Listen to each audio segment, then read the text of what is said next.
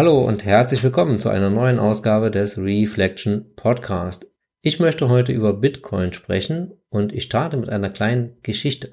Ich habe mich am 7. Januar 2017 bei einer Bitcoin-Börse oder bei der deutschen Bitcoin-Börse bitcoin.de angemeldet. Ähm, mir geht es auch gar nicht um diese Börse.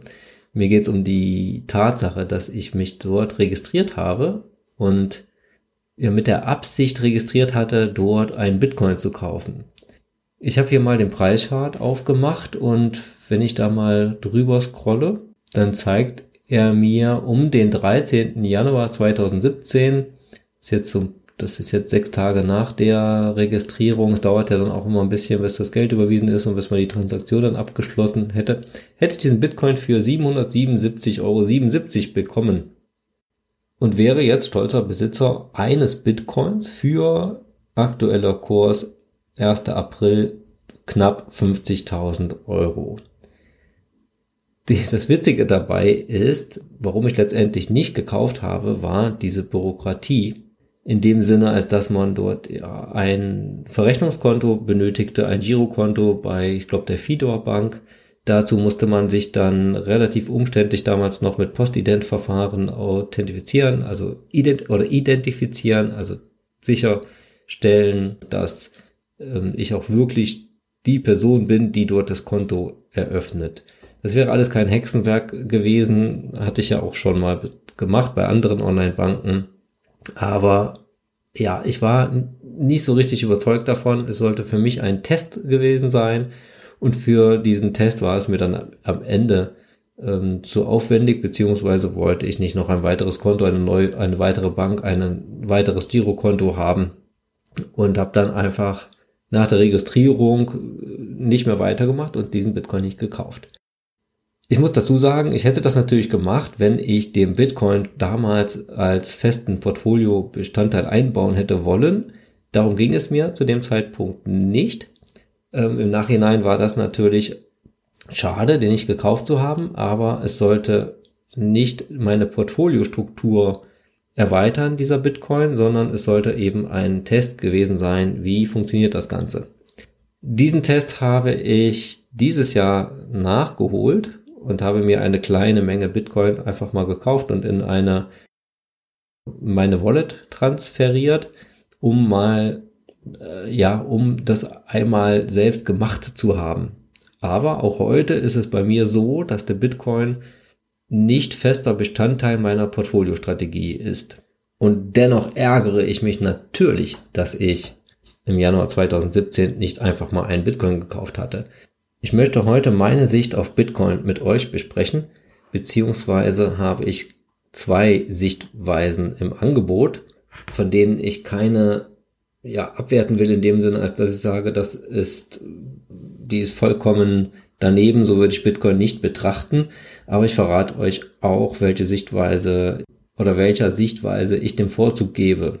Die erste Sicht, wie man auf Bitcoin schauen kann und wie auch einige drauf schauen, ist, der Bitcoin ist nichts.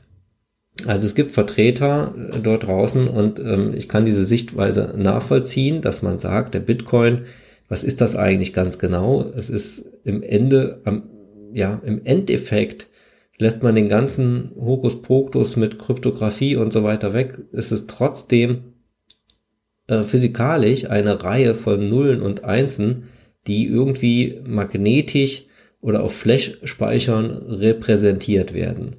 Also in sehr kleinen Transistoren oder in wie auch immer in modernen Flash-Speichern heute die Zustände 0 und 1 physikalisch aufbewahrt werden, gespeichert werden. Mehr ist es letztendlich nicht. Das sieht man auch daran, dass einige Bitcoin-Besitzer oder ehemalige Besitzer Festplatten auf Mülldeponien suchen wollten oder gesucht haben, weil ihre Bitcoins da drauf waren oder drauf sind. Das ist nicht ganz richtig, denn man braucht im am Ende nur einen Key, also einen privaten Schlüssel, um seine Bitcoins oder ja, um zu beweisen, dass man der rechtmäßige Besitzer oder überhaupt, überhaupt der Besitzer dieser Bitcoins ist. oder Eigentümer dieser Bitcoins. Aber diese Schlüssel, wenn die auf der ja, Festplatte gespeichert waren und diese dann auf der Mülldeponie gelandet ist, weil es vielleicht der Bitcoin einen Wert von 10 oder 20 Euro hatte und sich keiner mehr für interessiert hatte zu dem Zeitpunkt. Daran sieht man, dass eigentlich letztendlich nur dieser private Schlüssel, der auf die Bitcoins in der Blockchain zeigt, das einzige ist, ja, was scheinbar den Wert ausdrückt. Beziehungsweise, ja, ja letztendlich das Begehrenswerte ist dieser Schlüssel. Ja, wenn man jetzt sagt, okay, ähm, diese Magnetzustände, das ist eigentlich nichts. Es gibt auch andere Festplatten mit anderen Magnetzuständen, so what? Dann kann man mit dieser Sichtweise oder muss man mit dieser Sichtweise zu dem Schluss kommen, dass der Bitcoin eigentlich nichts wert ist, also ein Wert von null hat, weil man mit diesen Magnetzuständen nichts anfangen kann. So, jetzt muss man einen kleinen Exkurs machen. Wie ist das aber bei Gold und Euro? Ich möchte da nicht in die Tiefe einsteigen, aber wenn man sich jetzt überlegt, Gold ist ja eigentlich auch nicht viel mehr, oder? Also, es glänzt schön, man kann es als Schmuck nutzen. Es wird auch als Schmuck benutzt, in, bei uns jetzt vielleicht nicht so in dem Maße als in Indien zum Beispiel, aber es hat durchaus einen, seinen Wert als Schmuckstück. Kleinere Mengen von Gold schaffen auch einen Mehrwert als Industrierohstoff, also werden verarbeitet und irgendwo in Produkten äh, verwendet. Aber letztendlich für den Zweck, wenn man es jetzt mit Bitcoin vergleicht, liefert Gold eben auch genauso nichts, also keine Renditen, nicht fruchtbar, es wächst nichts auf Gold und im Tresor liegt es einfach auch nur rum. Also man kann sich jetzt mal über die Jahrzehnte gesehen für Gold ungefähr den gleichen Anzug kaufen. Das sagt dieses Beispiel kursiert ja immer, als es vor einigen Jahrzehnten auch der Fall gewesen wäre. Man muss halt eben ein kleines Stück Gold für den Anzug ähm, ausgeben das ist heute natürlich in Euro gerechnet viel mehr wert, als es früher vielleicht in, in Fiat-Währung wert war, äh, durch die Inflation, aber der reale Gegenwert ist vielleicht gar nicht so groß unterschiedlich. Die zweite Analogie, die man ziehen könnte, ist zu der Fiat-Währung selbst, zum Beispiel Euro, also ein 100-Euro-Schein, so eine Banknote oder 100 Euro auf dem Konto sind ja auch wieder nur Nullen und Einsen, also werden in irgendeinem Rechenzentrum einer deiner Bank da verwahrt. Aber so ein Euro oder diese Nullen und Einsen sind auch nutzlos und verlieren eben mit der Zeit meistens sogar durch die Inflation an Wert. Die alternative Sichtweise auf Bitcoin ist die des Wertspeichers.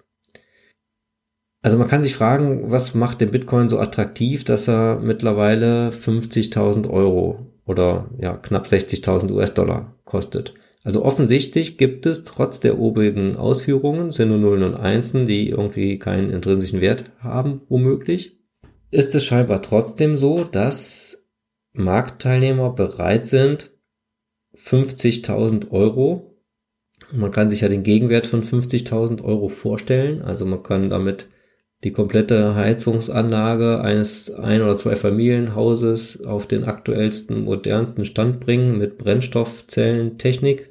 Man kann ein schon gehobenes Automobil dafür erwerben. Man kann es nehmen, ja, man könnte es sogar hernehmen, um eine Immobilie zu finanzieren, also als Eigenkapitalanteil. Man kann damit Schulden tilgen. Also es gibt sehr, sehr viele Gegenwerte, die man sich vorstellen kann, was man mit 50.000 Euro machen kann.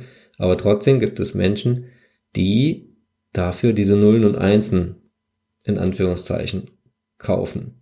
Also irgendwo scheint ein Nutzen da drin gesehen zu werden, jetzt eben nicht die Heizungsanlage zu erneuern, nicht den Kredit zu tilgen, nicht eine Immobilie zu kaufen, nicht ein, schick, ein schickes Auto zu kaufen, sondern diese Nullen und Einsen. Und es ist auch relativ klar, wo der Wert raus erwächst es ist zum einen natürlich die Limitierung. Wir wissen alle, dass es nie mehr als 21 Millionen Bitcoins geben kann. Dafür sorgt der Algorithmus beziehungsweise die Mathematik.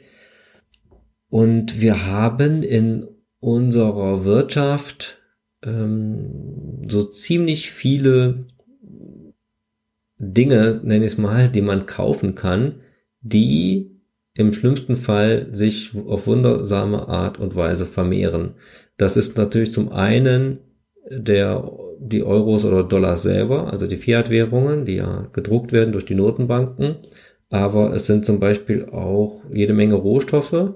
Sobald Silber im Preis zu stark steigt, wird eben mehr Silber abgebaut und wir bekommen mehr Silber auf den Markt und somit wird der Preis wieder nach unten korrigiert. Beim Bitcoin hingegen kann man sich sicher sein, 21 Millionen und dann ist Schluss, es wird nie mehr geben. Der zweite Punkt ist, dass Bitcoin ein dezentrales Netzwerk ist. Das heißt, es gibt keine zentrale Macht, Viele Marktteilnehmer haben ja heute auch die Bedenken, Angst weiß ich nicht, aber zumindest Bedenken, dass der Staat in, ja, zusammen mit den Notenbanken eingreift in, ja, in Eigentumsrechte. Also, das kann ja auf subtile Art und Weise passieren, also durch die Negativzinsen, durch eine Währungsreform. Also kann man sich kreative Gedanken machen, was alles auf uns zukommen könnte, wenn der Staat finanzielle Repression betreibt und die Vermögen der Privatpersonen anzapft. Und darin liegt eben im Bitcoin der Wert derart, dass keine zentrale Macht diesen Bitcoin gestalten kann. Also es ist ein dezentrales Netzwerk, was dezentral weiterentwickelt wird. Jeder kann theoretisch so eine Full Node betreiben. Ich kenne mich da technisch nicht im Detail aus, aber es ist möglich, dass man zu Hause mit ja, Hardware, die man äh, zu moderaten Preisen, denke ich, erwerben kann, dort eine so ein, so ein Bitcoin-Netzwerk laufen lassen kann.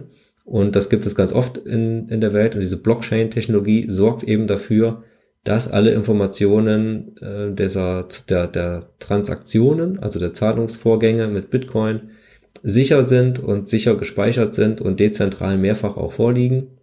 Und daher ähm, entzieht sich der Bitcoin einer zentralen Steuerung, was aber nicht heißt, dass man natürlich Maßnahmen gegen Bitcoin ergreifen kann, in, in dem Sinne, als dass man den Besitz verbieten kann, im Ernstfall den Handel mit Bitcoin verbieten kann, Bitcoin-Börsen ähm, verbieten könnte, ja, oder einfach auch die Gewinne, die man mit Bitcoin macht, ähm, oder auch vielleicht Bestand sogar besteuern könnte. Also da gibt es natürlich jede Menge Spielmöglichkeiten, das zu regulieren. Aber im Kern ist der Bitcoin selbst nicht, äh, unterliegt nicht einer zentralen Instanz wie einer, einer, einer staatlichen Regierung oder einer, einer Notenbank oder dergleichen. Ich denke persönlich, diese beiden Eigenschaften, einmal die Limitierung und einmal die Dezentralität, sind es, die den Wert des Bitcoins als Wertspeicher ausmachen indem man sich einfach denkt, okay, ich kann jetzt in alles Mögliche investieren, wenn aber alles unsicher erscheint, ähm, der Anleihenmarkt, der Aktienmarkt, äh, die Immobilien hochbewertet sind, ähm, ich jetzt auch nicht unbedingt Schulden tilgen muss oder möchte und auch kein, keine Lust auf mein nächstes Cabriolet habe, wo soll ich denn jetzt mein ähm, angespartes Geld, meine Euros, meine Dollars irgendwo verwahren und dann kommt der Bitcoin als Wertspeicher ins Spiel, selbst dann, wenn er ja auch wie im Moment noch sehr volatil ist, also selbst dann, wenn er sehr große Verluste temporär auch erleiden kann und das Restrisiko, ne, über Risiken möchte ich am Ende noch äh, sprechen, äh, auch besteht, dass der Bitcoin trotzdem irgendwo seine Daseinsberechtigung verliert durch irgendwelche externen Schocks oder, oder schwarze Schwäne, die man heute noch nicht erkennen kann, äh, das Risiko besteht, dass das trotzdem wertlos wird, ähm, überwiegen wohl bei vielen Marktteilnehmern die Vorteile oder werden die Vorteile gesehen? Bei allen die, denen, die in Bitcoin investieren, wobei investieren hier das falsche Wort ist, also alle, die Bitcoin als Asset kaufen und liegen lassen, halten wollen zum Werterhalt, ich denke, dass der Bitcoin als Wertspeicher so lange seine Wertspeicherfunktion erhält, wie Teilnehmer ihn als Wertspeicher sehen, also das, ihm das Vertrauen schenken, also darauf vertrauen, dass Bitcoin in unserer Welt ein Wertspeicher sein kann. weil man muss ja schließlich trotzdem bereit sein, diese 50.000 Euro zu berappen, um ein Bitcoin zu kaufen.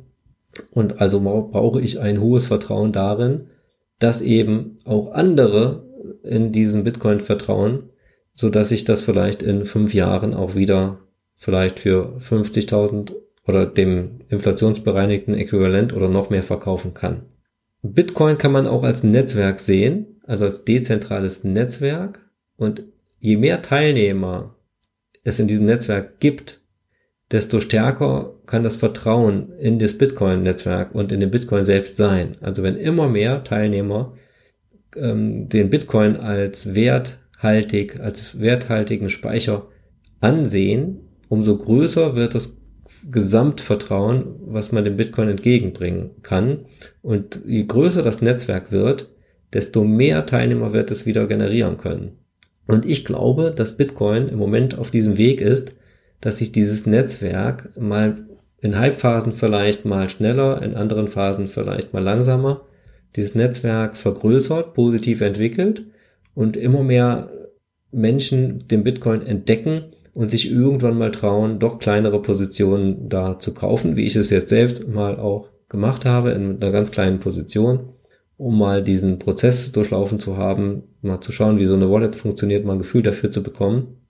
Und je größer das Netzwerk eben wird, desto höher wird der Wert steigen. Denn der Wert von Bitcoin ist eigentlich eine Funktion aus der Anzahl der Teilnehmer, die in Bitcoin drin sind und der ja, Größe der Positionen, die diese halten. Also daraus wird ja die Nachfrage nach Bitcoin bestimmt und wie wir alle wissen, Angebot und Nachfrage ergibt den Preis. Das Angebot an Bitcoin ist relativ konstant. Das heißt, wir können sogar berechnen, wie das Angebot ungefähr aussieht, nämlich die Bitcoins, die es jetzt noch gibt. Äh, einige sind schon verloren gegangen, plus die, die demnächst dazukommen. Das weiß man auch relativ genau durch das Mine, durch diesen Mining-Prozess. Und wir wissen auch, wie die Obergrenze aussieht. Also das Angebot steht. Die Nachfrage wird sich erhöhen, je mehr Teilnehmer in das Netzwerk gehen. Und somit wird der Preis unter natürlich großen Schwankungen vermutlich, das ist meine These, steigen, bis ein Plateau erreicht ist, dann nämlich, wenn alle, die sich irgendwann für Bitcoin entscheiden, dafür entschieden haben. Also wenn dieses Netzwerk quasi vollständig ist. So denke ich also, dass im Gegensatz zu Gold der Bitcoin einfach noch aufwächst, also so in, vielleicht in, in der Pubertät ist, äh, im Moment und der und Gold eben schon erwachsen. Gold kennen wir seit Jahrzehnten. Es gibt unzählige Geschichten. Es gab den Goldrausch und wir wissen, wie sich Gold ungefähr in der Vergangenheit verhalten hat. Wir kennen die langfristigen Renditen von Gold, auch gerade die nicht so tollen Realrenditen. Gold ist einfach ein, ein erwachsenes Asset, was in den allermeisten Portfolios ja schon auch enthalten ist, zu mehr oder weniger großen Anteilen. Also Gold ist verteilt, der Besitz an Gold ist verteilt. Gold wird ja zwar immer noch abgebaut, aber die Bestände, die dazukommen, sind jetzt nicht mehr so wahnsinnig groß im Verhältnis zu dem Bestand, was es schon an Gold gibt. Und im Gegensatz dazu wächst Bitcoin gerade auf. Das ist meine These.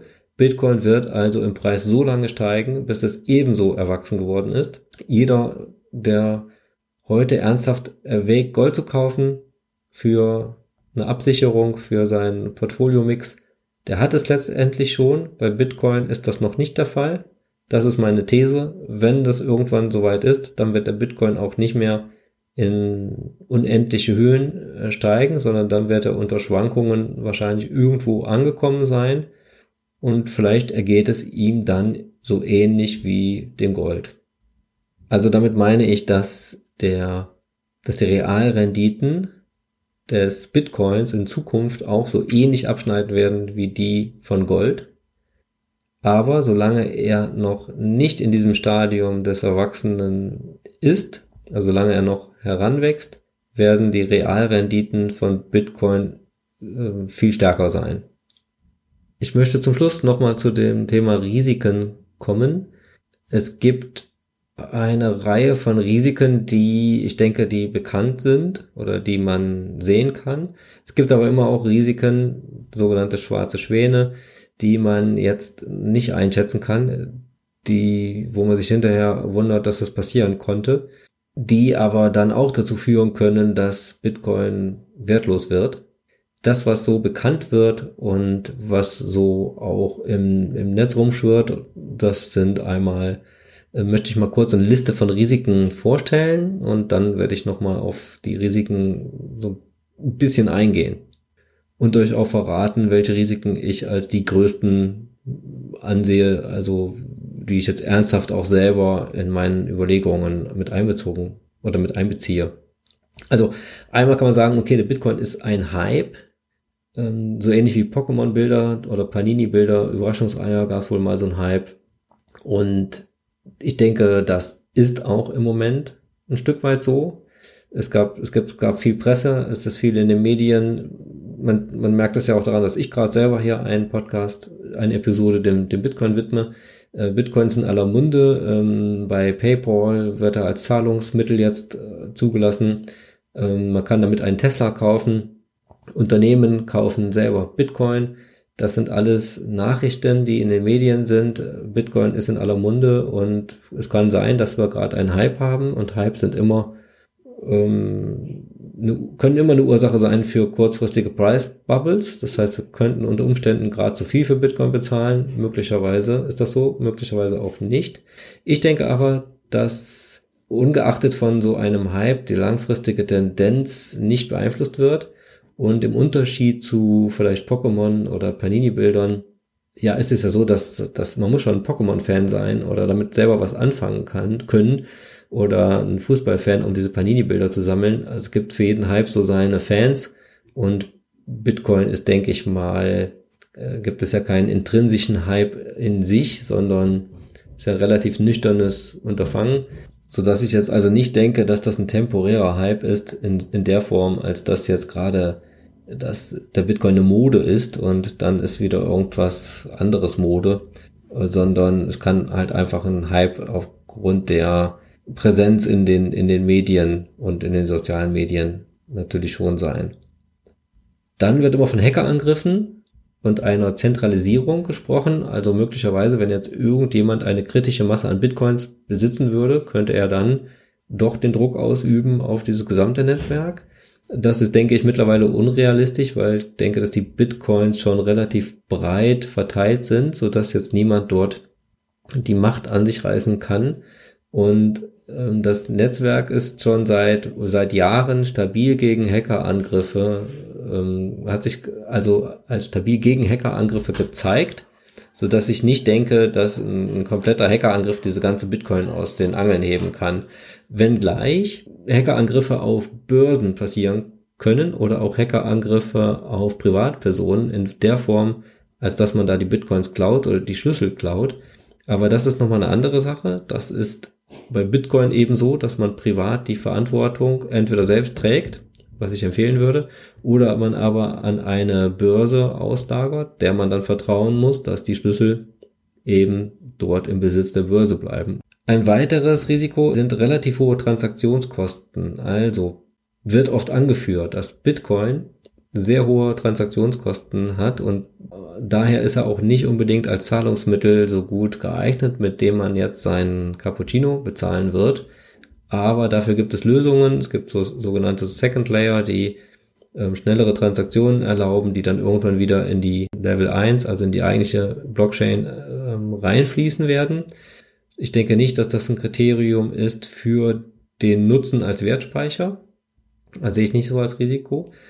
Dann wird oft ein Risiko genannt, beziehungsweise der Energiekonsum, der bei dem Bitcoin Mining und auch bei den Transaktionen, also allgemein könnte man sagen, in dem Betrieb des Bitcoins reinfließen. Es wird sehr, sehr viel Energie, also in Form von Strom umgewandelt in Wärme, um letztendlich diese ganzen Rechenoperationen durchzuführen. Ich glaube, der Energieverbrauch von Bitcoin, von dem Bitcoin-Netz liegt im Moment ähm, bei dem Energieverbrauch von Island. Und wenn das Netzwerk natürlich noch weiter steigt, wenn die Anzahl der Transaktionen steigt, dann wird das noch steigen. Und das steht dem Nachhaltigkeitstrend so ein bisschen entgegen. Und da kann man ein Risiko raus ableiten, als dass man sagt, okay, ähm, das Bitcoin werden wir jetzt nicht mehr unterstützen, das wird nicht der Wertspeicher sein, der verbraucht einfach zu viel Energie, die wir an anderer Stelle effizienter einsetzen können. Sehe ich persönlich aber auch, schätze ich nicht so als hohes Risiko ein. Da wird es Lösungen geben. Vielleicht wird das mal effizienter. Ähm, dieses Energieproblem weltweit müssen wir sowieso irgendwie lösen. Sehe ich jetzt nicht so speziell auf, auf den Bitcoin. Ja, sehe ich nicht als so hohes Risiko. Die nächsten beiden Risiken sehe ich allerdings realistischer oder ja, schätze ich persönlich höher ein. Das ist einmal, habe ich schon genannt. Ist es natürlich möglich, dass Regierungen, Staaten, Staatenverbünde wie, wie die EU oder auch Notenbanken aktiv gegen den Bitcoin arbeiten. Möglicherweise in der Form, dass sie ja durch Gesetzgebung, durch, durch ihre Macht wiederum letztlich dafür sorgen, dass der Nutzen des Bitcoins als Wertspeicher nicht wirklich mehr gegeben ist. Also dass dann die Marktteilnehmer aufgrund der Regulierung diesen Nutzen verlieren, indem vielleicht der Besitz oder der Handel verboten wird, indem vielleicht ähm, Steuern drauf erhoben werden, die, die es einfach unattraktiv machen, Bitcoin zu handeln oder zu halten. Und das zweite Risiko, was ich relativ hoch einschätze oder was ich, was ich ernst nehme, ist, dass möglicherweise ein Bitcoin 2.0 oder andere Kryptowährungen, es gibt ja, oder Kryptogeld oder irgendwelche neuen Verfahren, den Bitcoin als Wertspeicher ablösen könnten. Derzeit ist das nicht so. Ich denke, die Marktkapitalisierung von Bitcoin ist weit höher als der der alternativen Coins. Äh, es gibt viele verschiedene, ich kenne mich da im Detail nicht aus, Ansätze und, und Kryptogelder und Technologien, die sich auch teils wild unterscheiden, die am Markt sind. Und bisher ist es noch nicht so, dass das dafür gesorgt hat, dass der Bitcoin äh, bedeutungslos würde. Aber ich kann nie ausschließen, dass jemand oder eine Organisation oder dass etwas dezentral erfunden wird, entwickelt wird, was besser ist als Bitcoin oder es muss noch nicht mal besser sein als Bitcoin, sondern einfach nur als der neue weltweite Wertspeicher angesehen wird und alle dann nach und nach dort äh, die Bitcoins verkaufen und in den Wertspeicher überwechseln und dann kommt es einfach nur noch darauf an, wie schnell man selber ist und dass man eben nicht dann zu den letzten gehört, die das sinkende Schiff verlassen und dann den neuen Wertspeicher eben teuer mit hohen Verlusten kaufen muss und für seine Bitcoins aber kaum mehr etwas bekommt. Also das halte ich für eine realistische Gefahr, ja, die, die mich auch letztendlich davon abhalten würde, eine Riesenposition in Bitcoin einzugehen. Denn wie gesagt, es sind die Risiken der Regulierung oder der Ablösung doch für mich einigermaßen real. Ja, das waren die beiden Sichtweisen auf Bitcoin, die ich euch hier an die, an die Ohren geben wollte. Und zwar einmal das Extrem, der Bitcoin ist nichts und das andere Extrem wäre, der Bitcoin steigt unendlich. Das denke ich, können wir ausschließen. Aber die zweite Sichtweise war eben, der Bitcoin wird der neue Wertspeicher und wird so lange auch dann noch steigen, solange der Nutzen bestehen bleibt und die Anzahl der Teilnehmer im Bitcoin-Netzwerk steigen wird. Mich würde interessieren, welcher Sichtweise ihr geneigt seid. Sagt ihr, ja, wird alles zusammenbrechen, es sind ja nur irgendwelche virtuellen Nullen und Einsen, die nicht greifbar sind. Es hat eigentlich keinen Wert, ist nichts. Oder äh, stimmt ihr der These zu, dass es ein Wertspeicher sein kann, der, solange er noch von den Teilnehmern so angesehen wird, auch, auch weiter funktionieren wird? Ähm, schreibt es gerne in die Kommentare, lasst mir irgendwie einen Like da zu der Podcast-Episode wird auch wieder ein Artikel erscheinen auf meinem Blog reflect-ion.de. Da könnt ihr die Inhalte auch nochmal, äh, ich denke mal in abgespeckter Form nachlesen. Der Artikel wird auch in einer Blogparade erscheinen. Es haben sich in einem Finanznetzwerk, ähm, glaube über 40 Finanzblogger zusammengetan, die in regelmäßigen Abständen Blogparaden fahren und das derzeitige Thema ist Kryptowährungen und dazu passt mein Artikel natürlich gut. Ähm, es wird auch ein Geldmac entstehen, beziehungsweise es gibt schon die erste Ausgabe des Geldmacs, in dem ich meinen aktuellen Artikel auch, also den, den Artikel vor diesen, auch ähm, beigesteuert habe. Auch das findet ihr in meinem Blog. Ich hoffe, ja, ich konnte euch einen Eindruck davon vermitteln, wie ich über Bitcoin denke, beziehungsweise welche zwei Sichtweisen ich nachvollziehen kann. Entscheidet selbst, was für euch die richtige Sicht auf Bitcoin ist und lasst euch davon eurem Verstand ähm, leiten. An dieser Stelle ein Disclaimer. Ich rate nicht oder ich empfehle nicht in Bitcoin zu investieren oder ich empfehle auch nicht, dass man es nicht tut. An dieser Stelle, wie immer, es gibt keine Anlageberatung von mir. Ich erläutere nur meine Sichtweise auf die Dinge. Ihr entscheidet selbst ganz im Sinne der finanziellen Selbstständigkeit. Schön, dass du bei dieser Bitcoin-Folge dabei warst. Wenn dir die Inhalte gefallen oder für dich von Interesse sind, dann abonniere gerne meinen Kanal. Ansonsten würde ich sagen, bis zur nächsten Folge im Reflection Podcast.